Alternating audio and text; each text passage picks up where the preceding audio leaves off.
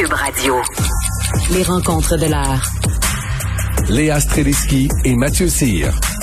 La rencontre Streliski-Cyr. Ah mon Dieu, je me retiens pour pas.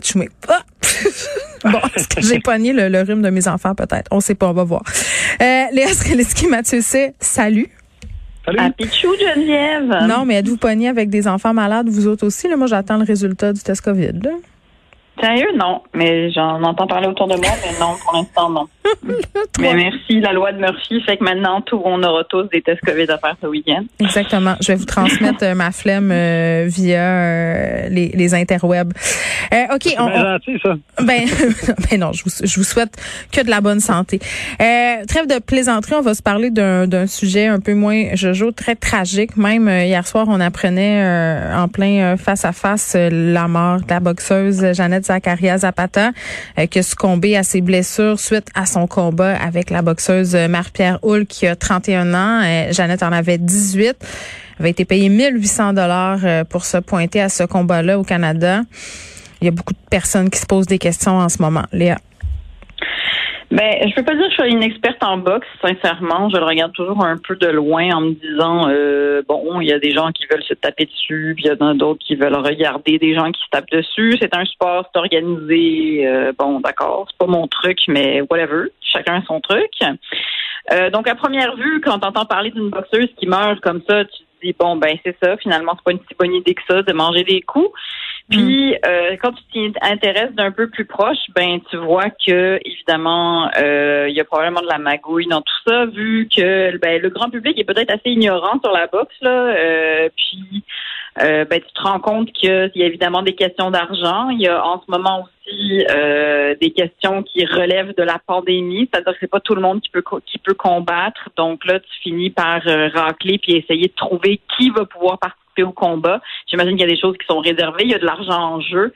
Puis ben c'est ça, où est-ce qu'il y a de l'homme, il y a de l'hommerie, puis euh, ben malheureusement il arrive des drames comme ça. Mm. Ce qui me rassure, c'est qu'on habite dans un pays où quand il y a mort d'hommes ou de femmes ici, euh, ben on fait pas juste penser à autre chose. C'est-à-dire que le coroner a ouvert une enquête, puis j'espère que ça va nous éclairer sur mm. ce qui s'est passé puis que ben ça va changer tout simplement. Oui, Mathieu, avant de te laisser poursuivre, j'ai envie de dire aux gens d'aller lire la chronique d'Yves Boisvert euh, sur le sujet où il explique quand même très bien euh, toutes les problématiques qu'on qu'on peut soulever là, entourant la mort de Jeannette Zacharias Zapata. Tu parlais, euh, Léa, des impératifs pandémiques. Là, il y a ça, mais il y a aussi une culture où en boxe, on essaie bon de, de, monter des fiches aux boxeuses en, en, leur trouvant des adversaires contre lesquels euh, bon, elles, vont ressortir assurément victorieuses. Est-ce que c'est ça qui s'est passé euh, dans, dans ce cas-ci? On le sait pas, mais je veux dire, il soulève de très, très bonnes questions euh, dans son papier. Oui, oui vas-y, Léa.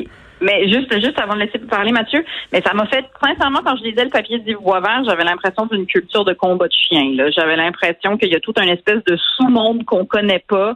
Puis je me trouvais bien naïve d'avoir pensé que ah ben elle a mangé des coups, puis c'est ça la boxe, puis elle est morte. Non, mais juste sur les, oui, puis juste sur les images, Mathieu, là, euh, quand on nous dit, euh, ben on les avait pas vues, on savait pas trop là. Euh, Monsieur Boisvert le souligne quand même assez, assez bien là dans, dans sa chronique. un sport où on se prépare à affronter son adversaire, souvent par vidéo. puis ça a pris deux jours à des journalistes pour le trouver ce vidéo-là. Il devait certainement l'avoir vu. Là. Je vais pas faire de présomption, là, mais quand même, c'est assez spécial. Là.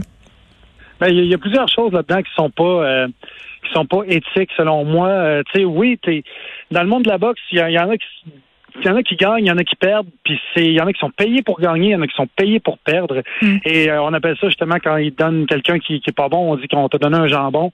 Puis après ça, ben, tu arrives avec une fiche de 22 victoires, 0 défaites, mais c'est 22 jambons que tu as eu dedans.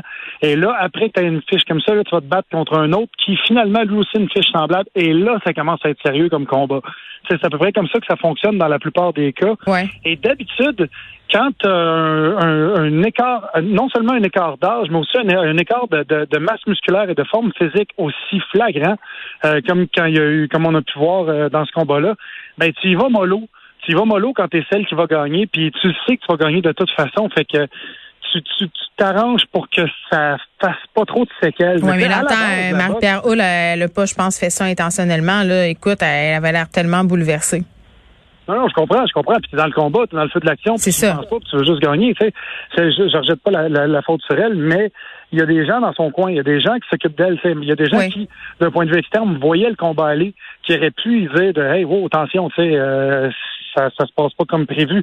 Tu sais, puis je trouve ça premièrement complètement débile que ce sport-là existe encore. Je veux dire, oui, c'est fini l'époque des gladiateurs où est-ce que tu te battais contre un lion. mais je parlais à un neurochirurgien tantôt. C'est un sport quand même qui date euh, de très très longtemps, puis qui a commencé à être légiféré en 1700. Là, puis il me disait, il me faisait remarquer, il disait dans ce temps-là, on pensait que euh, les pensées, les émotions humaines partaient du cœur. On pensait que le cerveau, ça, ça servait à rien. Donc, peut-être ça serait le moment de revisiter un peu la boxe. Là.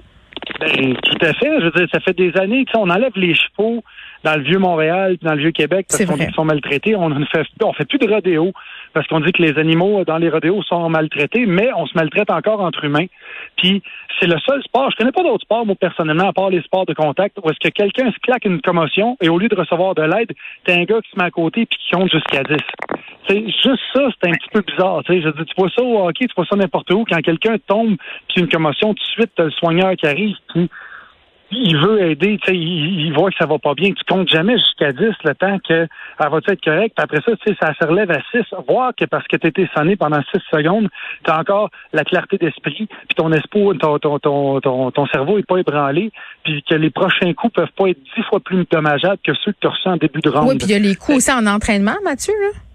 Ben, les coins d'entraînement aussi. Puis, tu sais, le fait que je trouve qu'il y a beaucoup de double standards dans, dans, dans l'univers du sport. Tu sais, moi, je, moi, je suis un skateboarder, comme vous en avez parlé euh, hier. et, et quand tu regardes les skaters euh, aux Olympiques, euh, tout le monde parlait du fait qu'il n'y avait pas de casque. Voyons donc, tu avais des matins de Ginette, puis des matins de Gisèle, puis Diane qui chialaient ces internets de Voyons donc, des petits gars, pas de casse, ça a de l'allure, Mais c'est vrai que ça n'a pas d'allure quand même, euh, avec ce qu'on sait maintenant sur les, les, conséquences des blessures à la tête. C'est quand même risqué, là.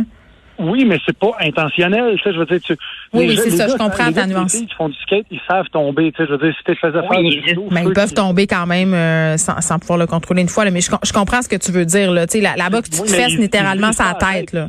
C'est ça. Là, ils se visent la tête intentionnellement. Pas de casque. Et ils fessent, tu sais, je veux dire, c'est sûr que que, que, que, c'est Oul, son nom de famille, elle a la Oui, Marc-Pierre Oul. Ouais, c'est ça, je suis sûr qu'elle fait plus solide que moi, tu sais. Fait à quelque part, quand tu reçois un impact de cette violence-là sur ta tête, c'est sûr et certain que ça laisse des séquelles.